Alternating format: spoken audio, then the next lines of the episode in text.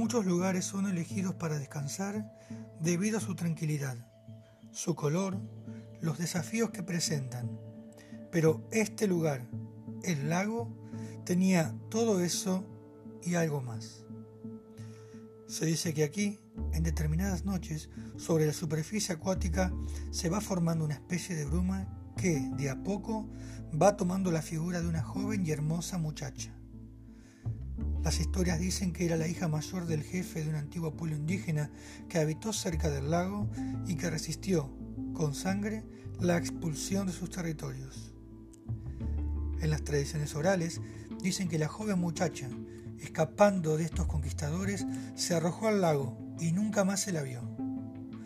A su desaparición, le siguió la de su pueblo totalmente diezmado, y donde muchos fueron obligados a trabajar para sus nuevos amos, mientras que otros escaparon lo más lejos posible.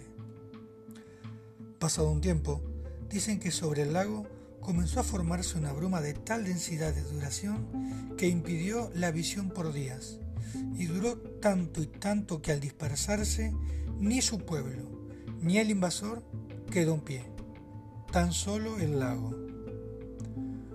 Muchos vienen al lago solo a descansar, otros tantos a pescar, pero nadie desconoce que en aquellas noches en donde parece que el aroma va a formarse, es mejor irse muy lejos, tan solo ante la duda de que las historias que se cuentan de este lago, de esa bruma y de aquella joven muchacha sean ciertas y todo pueda volver a suceder, haciendo desaparecer todo otra vez.